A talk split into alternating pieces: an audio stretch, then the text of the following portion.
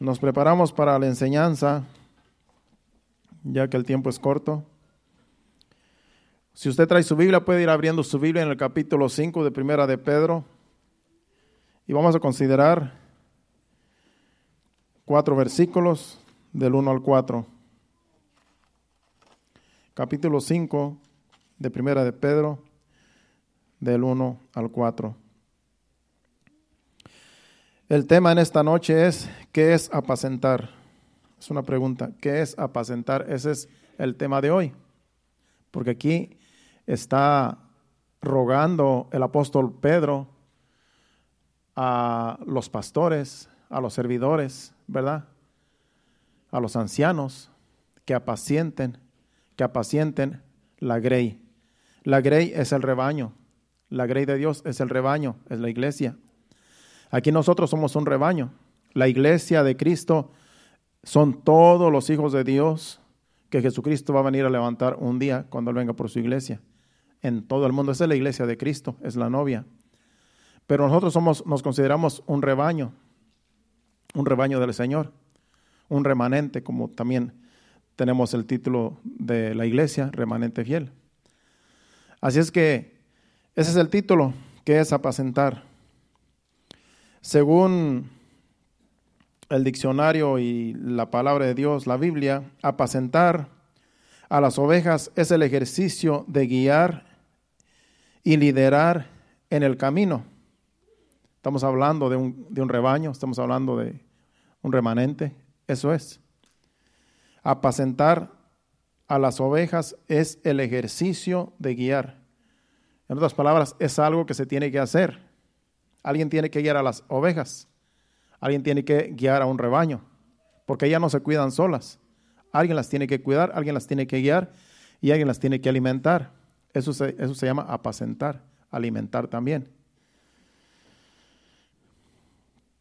es alimentarlas, es cuidar de ellas, protegerlas de las fieras salvajes. Sabemos que donde hay ovejas normalmente hay lobos, hay coyotes, que son fieras salvajes.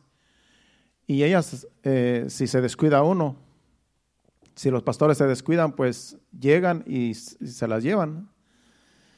Los coyotes o, los lobos. Así es que el pastor está supuesto a cuidar el rebaño, a cuidar las ovejas.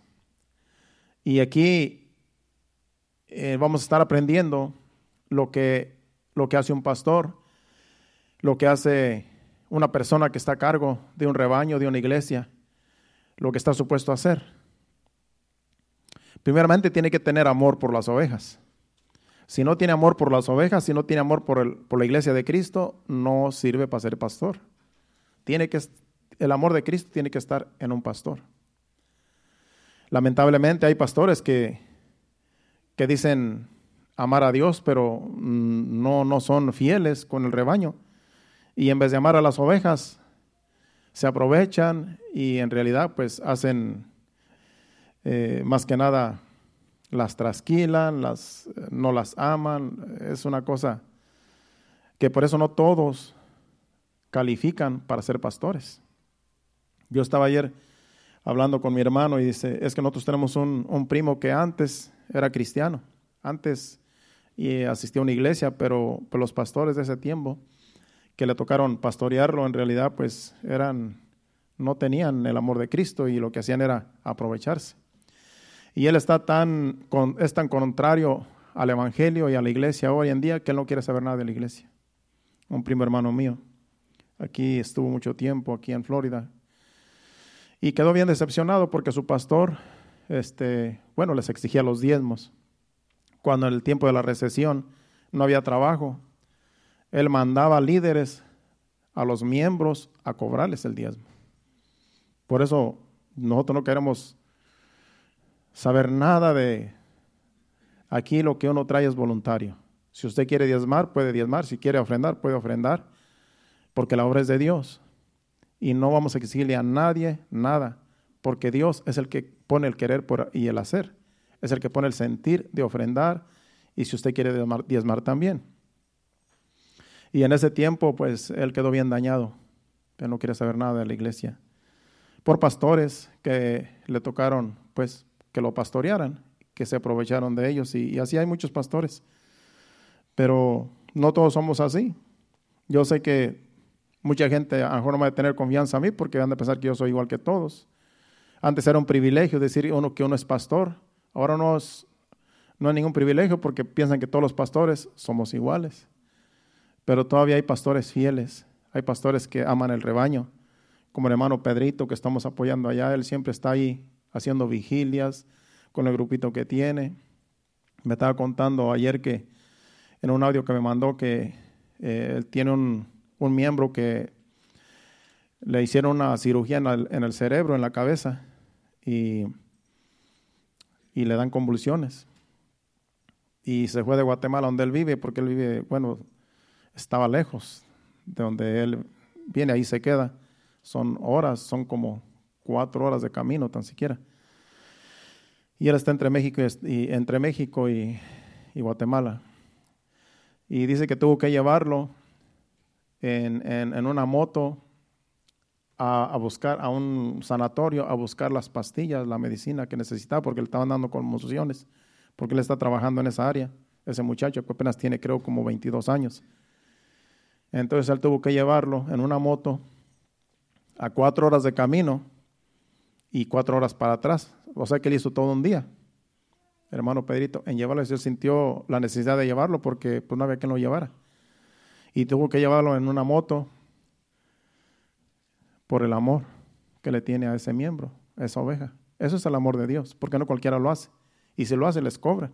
Y le aseguro que él no le cobró, porque es, miembro de la iglesia. Entonces, eh, no todo mundo tiene el amor de Cristo, no todos los pastores que dicen ser pastores, que pastorean, tienen el amor. Algunos buscan lo propio, algunos buscan las finanzas, el dinero, son ávaros, pero no todos somos así, no todos somos iguales. Entonces ya, ya unos cuatro años que tenemos aquí pastoreando, yo no he agarrado nada de la iglesia, en cambio hemos aportado para la obra, porque de eso se trata, de cuidar el rebaño, no de saquearlo. Y bueno, pues este, así hay muchas personas decepcionadas por pastores que no son fieles.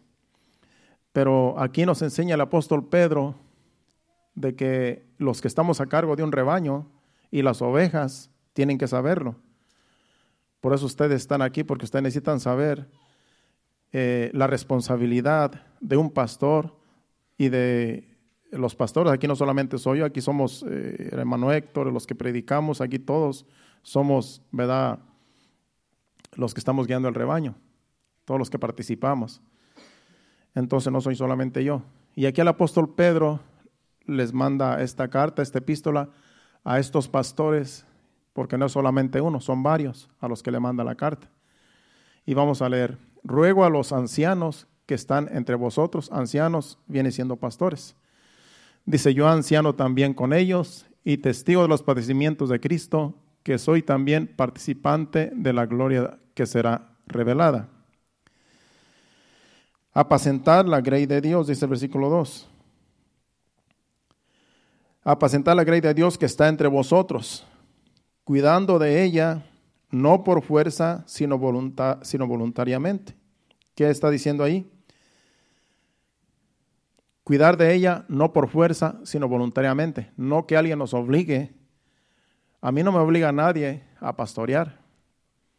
Yo me siento responsable, me siento que yo soy responsable de pastorear yo me siento con la responsabilidad de pastorear, pero nadie me dice, nadie me exige que tengo que hacerlo, sino que yo mismo. Por eso dice, ahí que voluntariamente. Apacentar la grey de Dios que está entre vosotros, cuidando de ella, no por fuerza, sino voluntariamente. No por ganancia deshonesta, sino con ánimo pronto. No con ganancia deshonesta. Por eso yo aquí no agarro ni un centavo de la iglesia, porque yo no quiero, ¿verdad?, caer en avaricia.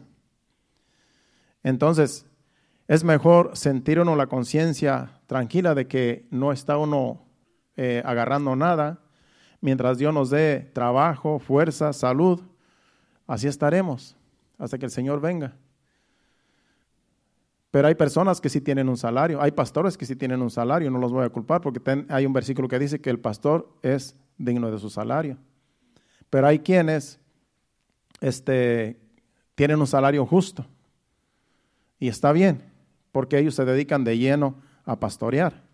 El problema es que entre la avaricia y que quieran más de lo debido. Porque también los pastores tienen un salario. Ellos también no se pueden acceder de un salario que, me imagino que, que debe de estar establecido. Porque aquí los salarios, cada quien tiene un salario. Los constructores tienen un salario, los que trabajan en la jardinería tienen un salario. Hay salarios. Entonces, los pastores pueden tener un salario, pero no se pueden exceder al salario que tienen, porque entonces ya sería avaricia, amor al dinero. Sigamos leyendo. El 3 dice, no como teniendo señorío sobre los que están en vuestro, a vuestro cuidado, sino siendo ejemplo de la grey. ¿Qué es tener señorío? Hay personas que se creen dueños del rebaño. Eso es sentirse con señorío. Es que ellos creen que las, ovejas son de ellos. Ellos creen que como ellos son los pastores de ese rebaño y que ese rebaño les pertenece a ellos, y ellos se enseñorean de, las ovejas y ellos eh, manipulan las ovejas. Dicen, si, tú, si Dios te trajo aquí, tú te vas a quedar aquí. Tú no te puedes ir a otro lugar porque Dios te trajo. Y eso es manipulación. Porque entonces, ¿dónde está el libre albedrío? ¿Qué pasa si ese pastor está mal? ¿Está trayendo una falsa enseñanza? ¿Acaso porque ya Dios lo trajo a esa iglesia y ya está enseñando mal y anda pecando, haciendo cosas indebidas? ¿Acaso la congregación va a seguir allí? No, si no quiere arrepentirse, pues las ovejas tienen que irse a donde haya nuevos pastos y Dios los puede guiar a un pastor que, que no tenga ese problema. Entonces, eh, no hay que tener señoría, no hay que enseñorearse de las ovejas. No hay que sentirse dueños de las ovejas, dueños del rebaño, porque el dueño del rebaño es Cristo. Dios es el dueño del rebaño. Nosotros solamente somos siervos de Cristo, colaboradores los unos con los otros, que ministramos en el reino de Dios, la palabra de Dios, que es el alimento que las ovejas comen, como en este caso nosotros estamos comiendo aquí la palabra de Dios, que es el alimento espiritual. Sigamos leyendo. El 4. Dice, y cuando aparezca el príncipe de los pastores, vosotros recibiréis la corona incorruptible de gloria. El príncipe de los pastores es Jesucristo. Cuando Jesucristo aparezca, está hablando que eso de que cuando aparezca el príncipe de los pastores, está hablando cuando Jesucristo venga por su iglesia. Dice, entonces recibiremos la corona incorruptible de gloria. Esa, esa va a ser nuestra recompensa, los que somos fieles, los pastores y todos aquellos que guían un rebaño, que trabajamos para el Señor, en el rebaño del Señor, en la iglesia de Cristo. Esa va a ser nuestra recompensa va a ser una corona si nosotros somos fieles al llamado. Así es que nuestra recompensa no está aquí, nuestra recompensa está en el cielo. Igual que cada uno de ustedes. La recompensa que ustedes van a recibir no es aquí, es en el cielo. Allá Dios nos va a recompensar a todos a según sean nuestras obras. Así es que aquí es el consejo para todos aquellos que somos eh, pastores y colaboradores de un rebaño, de un remanente, como en este caso, remanente fiel. Si vamos a 2 Timoteo capítulo 4, versículo 1 al 8, aquí son instrucciones del apóstol Pablo, porque el apóstol Pablo eh, puso por pastor a Timoteo en la iglesia de Éfeso.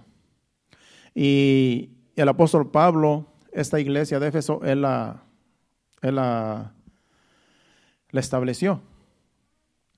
el apóstol Pablo estableció todas las iglesias, las de Gálatas, Efesios, Filipenses, Colosenses, Tesalonicenses. Fueron iglesias que el apóstol Pablo estableció y ahí puso pastores. Y aquí vamos a ver lo que le dice al, pastor eh, Timoteo en, estas, en estos versículos. lo aconseja de, acerca del rebaño acerca de las ovejas que tiene a su cuidado y vamos a leer lo que dice. Segunda Timoteo 4 del 1 al 8. Le dice, te encarezco delante de Dios y del Señor Jesucristo, que juzgará a los vivos y a los muertos en su manifestación y en su reino, que prediques la palabra, que instes, instes a tiempo y fuera de tiempo, redarguye, reprende, exhorta con toda paciencia y doctrina. Porque vendrán tiempos cuando no sufrirán la sana doctrina, sino que teniendo comezón de oír, se amontonarán maestros conforme a sus propias concupiscencias y apartarán de la verdad el oído y se volverán a las fábulas. Pero tú sé sobrio en todo, soporta las aflicciones, haz obra de evangelista, cumple tu ministerio. Porque yo ya estoy para ser sacrificado y el tiempo de mi partida está cerca. He peleado la buena batalla, he acabado la carrera, he guardado la fe. Por lo demás me está guardada la corona de justicia, la cual me dará el Señor juez justo en aquel día, y no solamente a mí, sino también a todos los que aman su venida. En otras palabras, a toda la iglesia. Estas palabras le está diciendo el apóstol Pablo a su hijo Timoteo, su hijo espiritual, que está pastoreando Éfeso. Que predique la palabra, que inste a tiempo y fuera de tiempo, que redarguya con toda paciencia y doctrina. En otras palabras, se tiene, él tiene que reprender a veces, tiene que reprender a algunos que están mal, tiene que adoctrinar, pero como, como es el Evangelio, a como dice la palabra de Dios. Tiene que exhortar, tiene que redarguir. Hay personas que hay que predicar de tal manera que les redarguya del pecado que están cometiendo. A veces las, las enseñanzas son un poco fuertes porque hay personas que están mal, porque hay personas que están haciendo cosas que a Dios no le agradan y a veces hay que redarguirles, redarguir de pecado. A veces las, las, las, enseñanzas son un poco fuertes por esa razón. Porque hay, unos, hay algunos que no están bien. Y si usted está bien, no se preocupe. Pero hay otros, acuérdese que la congregación somos muchos, que hay unos que a lo mejor están, Dios tiene que redarguirles para que puedan arrepentirse y puedan arrepentir sus pecados que están cometiendo y puedan un día ser levantados junto con toda la iglesia. Entonces, eh, las palabras de reprensión, de redarguyimiento, son necesarias en las iglesias. Las exhortaciones, reprensiones, eh, todo, pero como dice ahí, con paciencia y doctrina. No, no golpeando a las personas con la palabra, sino con amor esperando que las personas se arrepientan de sus pecados y dejen esa, esa mala vida que están llevando. Entonces, si usted no está haciendo cosas indebidas cuando hay una palabra fuerte, pues es que no es para usted, es para alguien que a lo mejor sí está mal.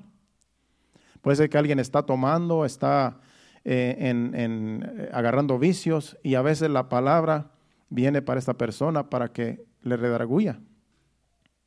Pero si usted no está tomando, usted no está haciendo nada que tenga que ver con el licor, pues usted simplemente va a decir, yo creo que eso es para alguien que a lo mejor está, que tiene ese problema. Así es que, eh, como dice la palabra de Dios, hay que agarrar lo, bueno y desechar lo malo. Lo que no nos tiene que ver con nosotros, pues va a ser para alguien. Pero así es lo que le dice el apóstol Pablo a Timoteo. Así es como se debe pastorear. Porque hay pastores, especialmente eh, en la Unión Americana, hay, hay iglesias muy grandes, y es que los pastores, la mayoría de los pastores, ahora sí que americanos, no les gusta hablar del pecado, porque si no se le van a ir los miembros. Las palabras, la palabra que ellos traen, la doctrina que ellos traen, no quieren ofender a la congregación eh, con el pecado que algunos practican porque se le van a ir. Porque algunos se ofenden cuando se les llama la atención. Pero ¿para qué tener una persona o personas, un grupo de personas eh, en una iglesia donde se van a perder, donde se van a quedar a la gran tribulación, donde, donde no van a ser levantados y si mueren, mueren en sus pecados? Lo digo porque hace tiempo aquí cuando nosotros recién abrimos, había un hermano que asistía aquí con nosotros y él está asistiendo a una iglesia americana con su familia, pero él estaba aquí participando con nosotros. Y él, él mismo me dijo pues que en esa iglesia el pastor no, no predica fuerte, no predica del pecado. Y pues sí, están llenas las iglesias, los domingos se llenan. Pero también hay que redarguir de pecado. También hay que traer palabras de redargüimiento, hay que, hay que exhortar, hay que reprender también, porque la palabra de Dios es, extensa. Así es que es necesario. Por eso el apóstol Pablo aquí le, le, dice a Timoteo, le da instrucciones de cómo corregir, de cómo dirigir la iglesia, pero como dice ahí, con paciencia y doctrina, esperando que las personas se arrepientan algún día y de acuerdo a la doctrina. Así deben de ser las reprensiones. Así es que es algo fuerte, pero se tiene que hacer para que lleguemos al cielo. ¿Cuántos dicen amén? Es como cuando usted eh, tiene una herida y va al doctor. E, esa herida que usted tiene, no le van a echar la medicina así como usted llegó. ¿Sabe qué es lo que le va a decir el doctor? Como lo que me pasó a mí. Cuando yo me corté mis dedos, o sea, me, me herí, me, me hice cortadas en mis dedos con unas navajas con una máquina. Yo llego con mi mano escurriendo de sangre porque tuve un accidente hace en el 2010, que ya van a ser casi 15 años. Y yo llego a la clínica y yo esperando pues que me den algún antibiótico o que algunas inyecciones para quitarme el dolor, que no me dolía tanto, pero pues este, estaban abiertas las cortadas. Y yo llego a la clínica esperando un alivio. ¿Y qué me dijo la enfermera? Primeramente me dijo, dice, lávese bien la mano. Ahí está un zinc, un lavamanos ahí. Lávese bien las manos, dice, y restréguese bien, dice, ahí donde tiene la cortada, para que salga la infección, porque ya la, ya la sangre ya estaba coagulada, ya estaba, ya estaba, pues duré como una hora en llegar. Ya la sangre pues ya estaba cuajándose. Entonces me hizo que me lavara bien y que me restragara con los dedos y me sacara la sangre que ya tenía coagulada para que no quedaran gérmenes, para que no quedaran infecciones. ¿Usted cree que no me dolió? Me dolió más estarme restregando que la cortada que me hice. Pero lo tenía que hacer porque esas eran instrucciones. Tenía que quitarme cualquier infección que tuviera. Y ya después de eso vinieron, me atendieron, me vendaron y todo. Entonces así es también. Cuando venimos a la iglesia, escuchamos la palabra de Dios, a veces nos duele. A veces nos da en la llaga porque estamos haciendo mal. Pero es necesario, porque esa dolencia, esa palabra que viene fuerte, que nos hiere, esa palabra también nos va a curar. Es un antibiótico que nos va a curar el alma. Y tenemos que recibirla, tenemos que decir, me dolió, pero la necesito. Necesito la medicina. Y, y hay que seguir viniendo. Porque eso de que cuando tú vas por una herida no, no queda allí. Te atienden, después tienes que seguir yendo a tratamientos. Y así viene siendo la iglesia. Tenemos que venir, te dolió, pero no dejes de venir. Sigue viniendo porque entonces Dios quiere seguir tratando contigo, quiere seguir eh, trabajando en la herida que tienes, que es el pecado.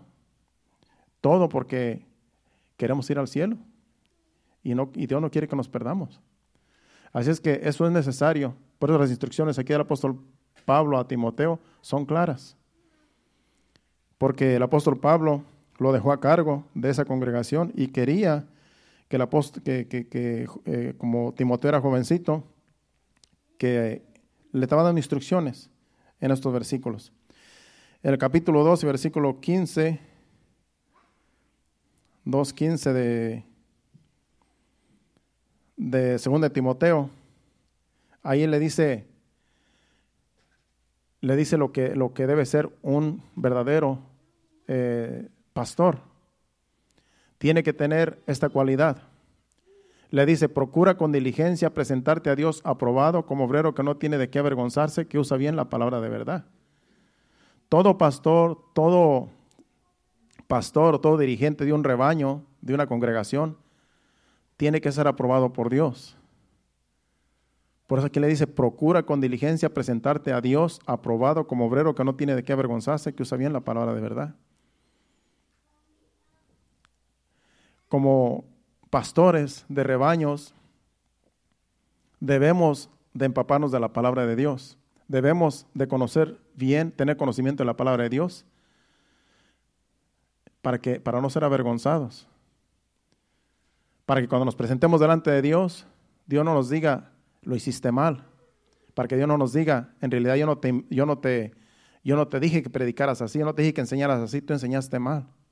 Por eso dice que hay que procurar con diligencia. Y puede ser que nos equivoquemos, porque la palabra de Dios es bien extensa, y puede ser que nos equivoquemos en algún punto, que enseñemos a mejor algo que creemos nosotros que está bien, como ha sucedido a algunos pastores, han enseñado algo después dicen, no, este, yo enseñaba así, pero no es así. Como hay un pastor de México que eh, ya hace tiempo que empezó a pastorear, que le estuve escuchando sus enseñanzas, él dice que él antes enseñaba de que la salvación no se perdía. Y yo desde que vine a los pies de Cristo, me enseñaron de que sí se, puede perder la salvación. Acuérdense que hay un evangelio por ahí que dice que la salvación no se pierde. Pero hay que tener mucho cuidado porque sí se puede perder.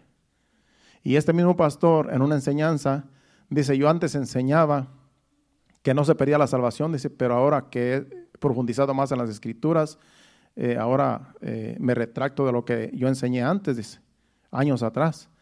Y ahora con tanto estudio, con tanto me, he dedicado más al estudio, a la palabra, y me doy, cuenta, dice, de que la salvación sí se, pierde.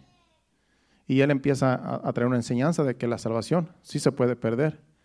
Así es que es como le digo, aunque uno tenga mucho conocimiento, puede ser que en algún punto uno falle. Pero hay que procurar como dice ahí, procurar con diligencia presentarnos ante Dios aprobados. Que si tenemos duda en algo, mejor no enseñarlo o esperar hasta que Dios nos dé la revelación de lo que significa ese punto para no traer una falsa enseñanza, porque lo que menos queremos, al menos yo, y yo sé que los que enseñan aquí junto conmigo, lo que menos queremos es traer una falsa enseñanza. Porque con una falsa enseñanza, una falsa doctrina, se puede perder todo un rebaño. Se pueden perder todos. Acuérdense que los que dirigimos el rebaño aquí en este caso somos nosotros los que predicamos. Entonces tenemos que tener mucho cuidado, tenemos que presentarnos. Hay que procurar con diligencia presentarnos a Dios aprobados para dirigir un rebaño, una iglesia, porque le vamos a dar cuentas a Dios. También el apóstol Pablo, además de sufrir eh, por servir a Cristo, su más grande preocupación era la iglesia. Aquí vamos a hablar ahora del apóstol Pablo, como él sufría, pero lo que más le preocupaba era la iglesia, que la iglesia fuera una iglesia que siguiera hacia adelante. Vamos a 2 Corintios capítulo 11, versículos 24 al 28.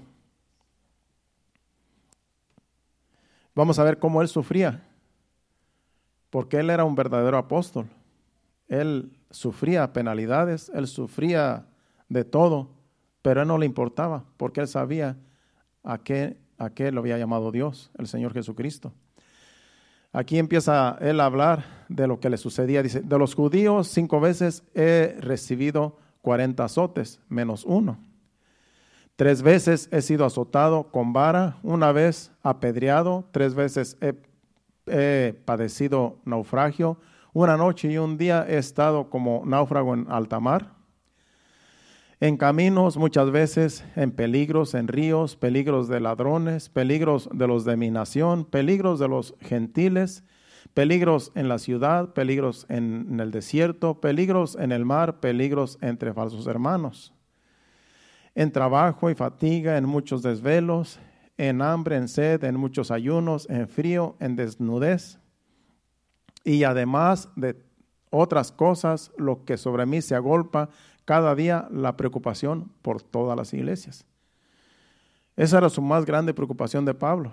No que lo golpearan, no que lo maltrataran, no que lo vituperaran. Lo que más le preocupaba es que la iglesia eh, siguiera hacia adelante, que la iglesia siguiera firme en la fe. Esa era su más grande preocupación, más que, que, lo físico que le sucedía las agresiones y todo por causa del Evangelio. Lo que más le preocupaba es que la iglesia estuviera bien, que la iglesia estuviera firme, que siguiera firme en la fe. Porque después vamos a ver ahora más adelante donde había problemas en las iglesias y él se dolía porque esas iglesias él las había fundado, él las había fundado, ¿verdad?, en el Evangelio. Y eran iglesias gentiles y eran iglesias que después se estaban descarriando, después estaban yendo a, las, a los extremos. Y él le dolía porque decía, como a los Gálatas, dice, habéis empezado en la carne y ahora habéis empezado en el espíritu y ahora ah, vas a terminar en la carne porque se estaban yendo otra vez al judaísmo. Vamos a, a 1 Corintios capítulo 1, versículo 11. No, primero vamos a Gálatas, Gálatas 5.15. Porque los Gálatas eh, eran, era la iglesia de los Gálatas, ya estaban más en la carne que en el espíritu. Ya había muchos problemas entre ellos. Había pleitos entre ellos y el apóstol Pablo no estaba allí para dirigir la iglesia, él tuvo que mandarles una carta porque él estaba preso. Y aquí le dice en este versículo, dice, pero si os mordéis, si os coméis unos a otros, mirad también que no os consumáis unos a otros. En otras palabras, ellos se la pasaban mordiéndose unos a otros, claro, hablando mal unos con otros, en sentido figurado.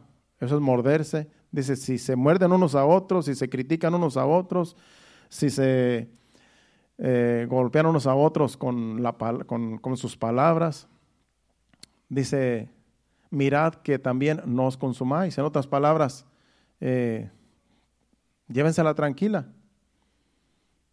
Se andan peleando unos con otros, no se llevan bien, pues traten de que se puedan sobrellevar. No hay una cosa más terrible para un pastor eh, escuchar que los hijos se andan peleando, que, la, que con los miembros se andan peleando, que hay pleitos entre los hermanos. Eso le duele a un pastor porque somos la iglesia de Cristo, somos miembros los unos y los otros y nos debemos de doler. Entonces cuando en una iglesia hay problemas y que este no se lleva con aquel y que aquel con aquella y que hay problemas y que hay discusiones y que hay indiferencias, eso le duele a uno porque uno quisiera que todos estuviéramos unidos. Pero a veces suceden esas cosas y uno lo que tiene es que a veces hablar con las personas para ver si recapacitan y orar para que Dios les, les cambie ese, ese carácter y puedan llevarse bien.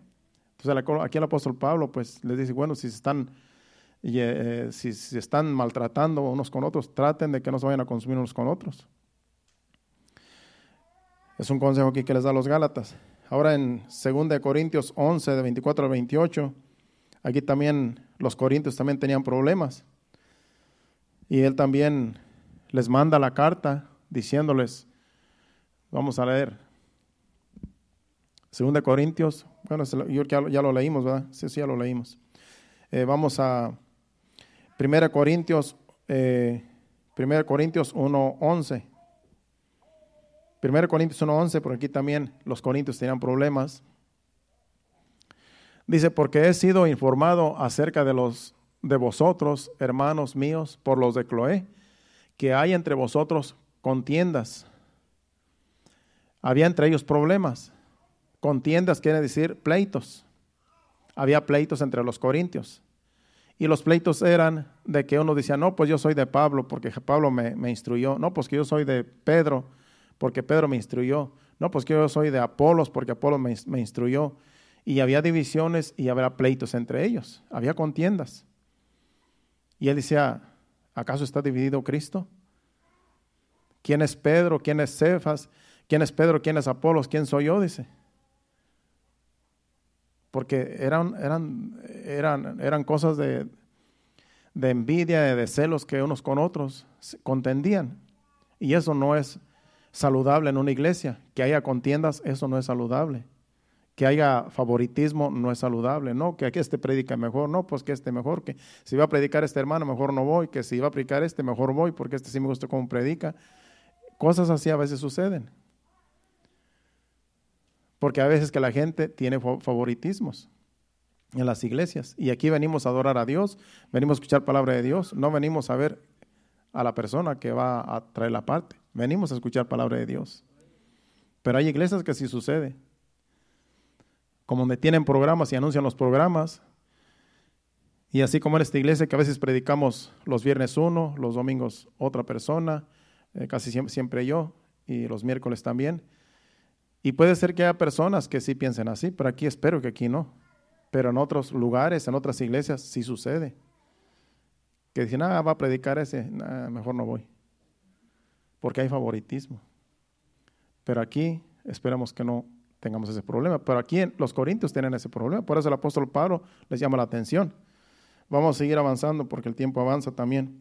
En Filipenses 4, versículos 2 y 3, aquí había dos mujeres que tuvo que, el apóstol también le mandó esta carta a los, a, los al que estaba a cargo de la iglesia de los filipenses, el, pastor que estaba a cargo, no dice quién era, pero aquí había dos personas que no se llevaban bien y eran, eran este, buenas líderes que ayudaron a Pablo cuando él andaba predicando en ese tiempo, eh, estableciendo esa iglesia de Filipos.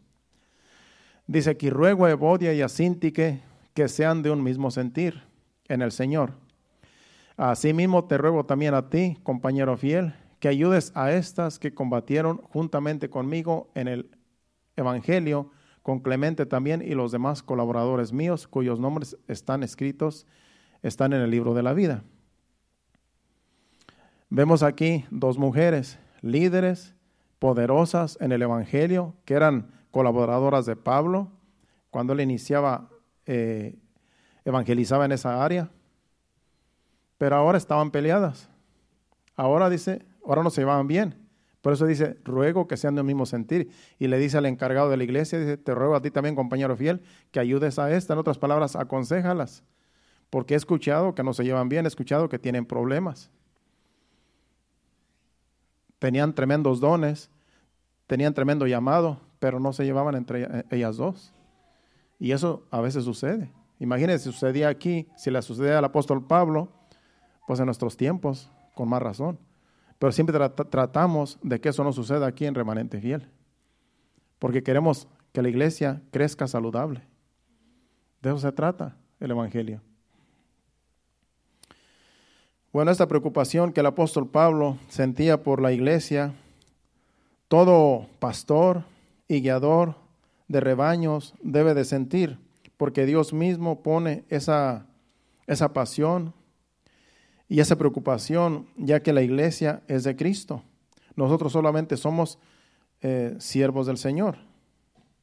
O sea que eso, un pastor, así como el apóstol Pablo, sufría por los que eh, tenían estos problemas en las congregaciones, así nosotros también debemos afligirnos cuando hay problemas en las congregaciones.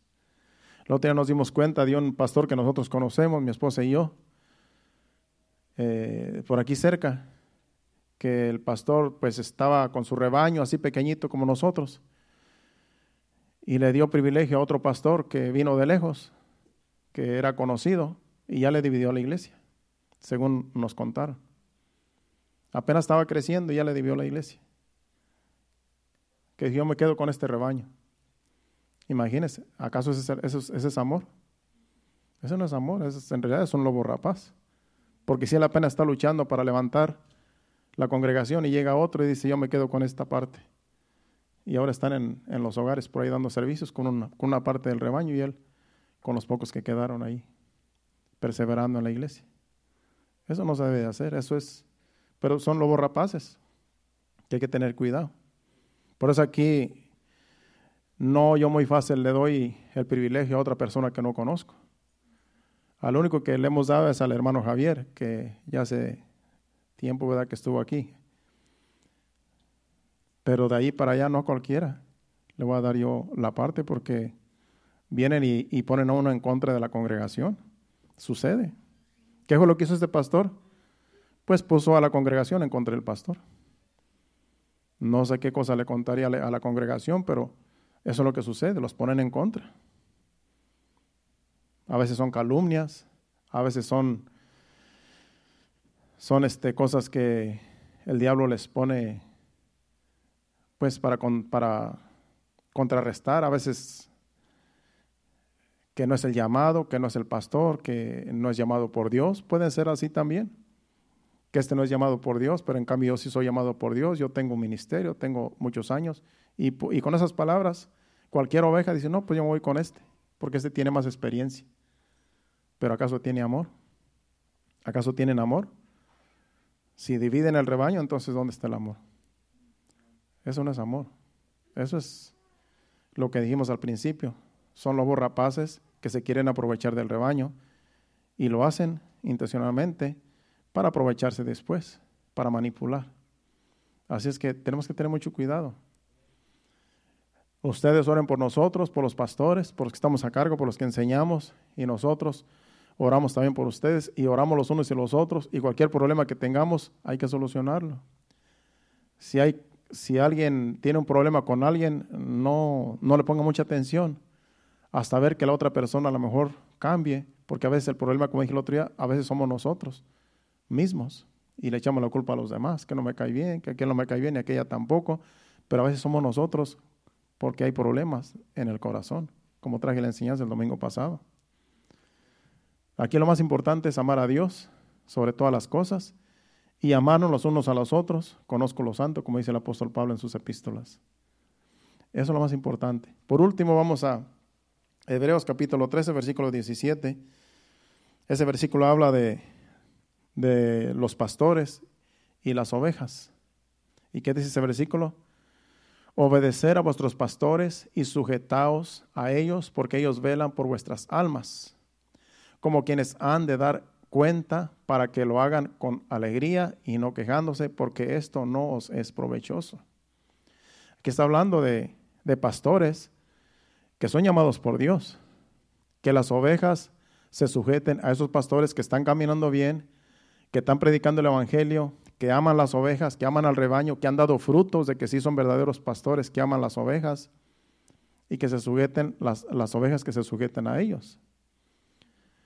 Dice como quienes han de dar cuentas, porque nosotros vamos a dar cuentas del rebaño. Yo voy a dar cuentas de por de uno de ustedes.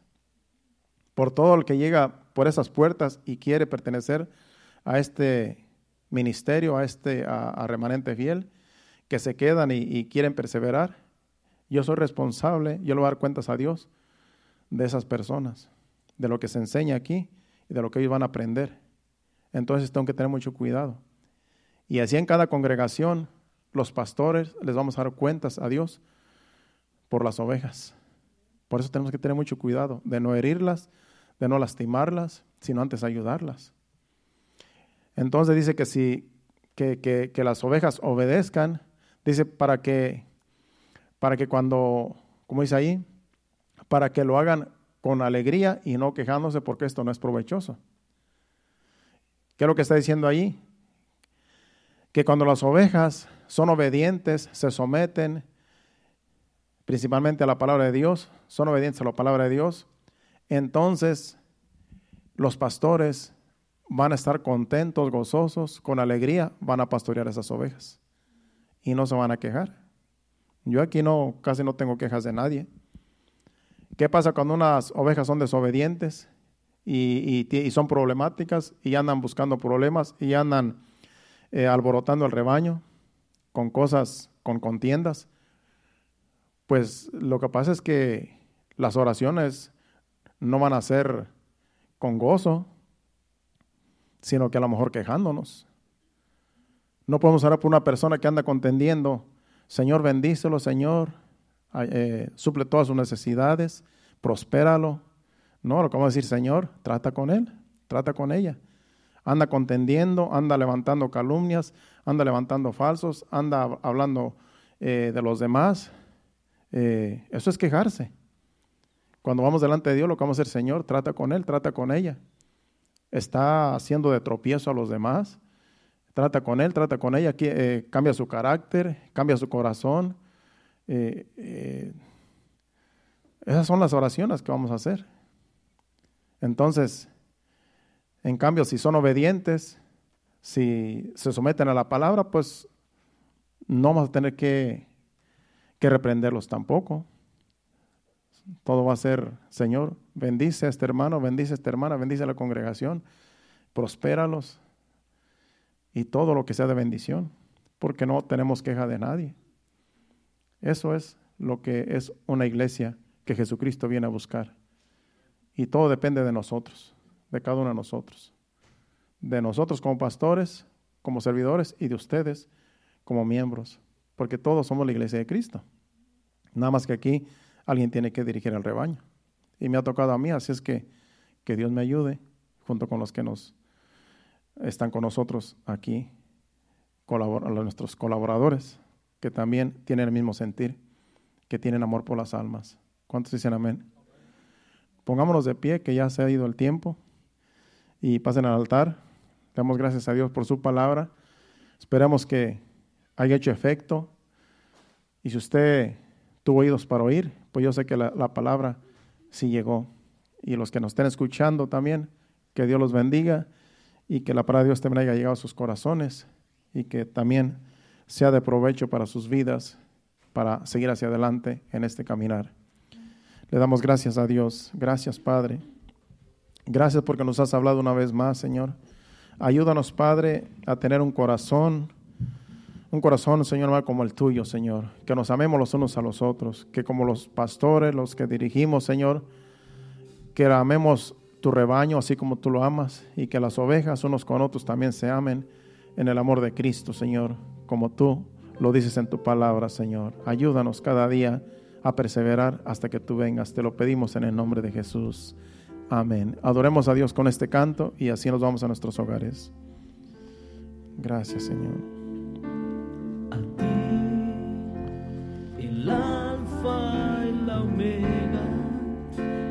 Principio y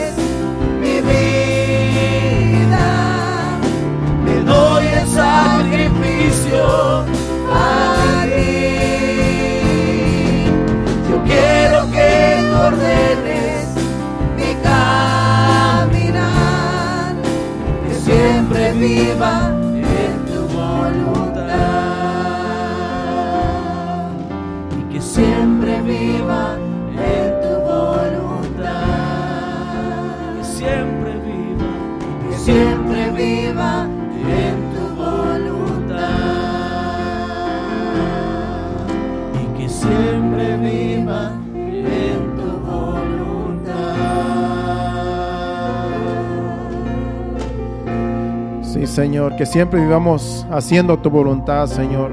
No nuestra voluntad, sino tu voluntad, Señor. Porque eso es el Evangelio, Señor. A ti te agradan aquellos, Padre, que te obedecen. Queremos obedecerte. Queremos, Señor amado, vivir para ti solamente, Señor. Que tú nos dirijas en todo lo que hagamos, que tú dirijas nuestros pensamientos, nuestros planes, que no seamos nosotros, que no sea por nuestras emociones, nuestros sentimientos, que no nos dejemos llevar por nada de eso, sino que podamos hacer tu voluntad, Señor amado, porque si estamos en tu voluntad, Señor, estamos en tus manos, Señor. Y todo el que está en tus manos, Señor amado, habita bajo el abrigo del Altísimo, Señor, y mora sobre la, sombra del Omnipotente. Gracias, Padre, gracias, Jesús, gracias, Espíritu Santo. Padre Santo, nos vamos a despedir no de tu presencia, sino de este lugar, pidiéndote que nos lleves con bien cada uno, Señor, a nuestros hogares. Quita todo tropiezo de nuestro camino, que todos lleguemos bien, Señor amado. Guarda nuestros vehículos de todo accidente, todo mal, y que todos lleguemos bien a nuestro destino, a nuestra casa, a nuestro hogar, saliendo de este lugar. Te lo pedimos en el nombre de Jesús. Llévanos con bien. Amén y amén. Dios le bendiga. Pueden despedirse los unos a los otros. Recuerde, el viernes aquí alguien va a estar trayendo la enseñanza, llegue y el domingo estará el hermano Héctor aquí también a cargo de la enseñanza. Dios le bendiga y hasta el viernes. Bueno, hasta el miércoles cuando Dios regrese. Primero Dios, aquí estaremos. Dios le bendiga.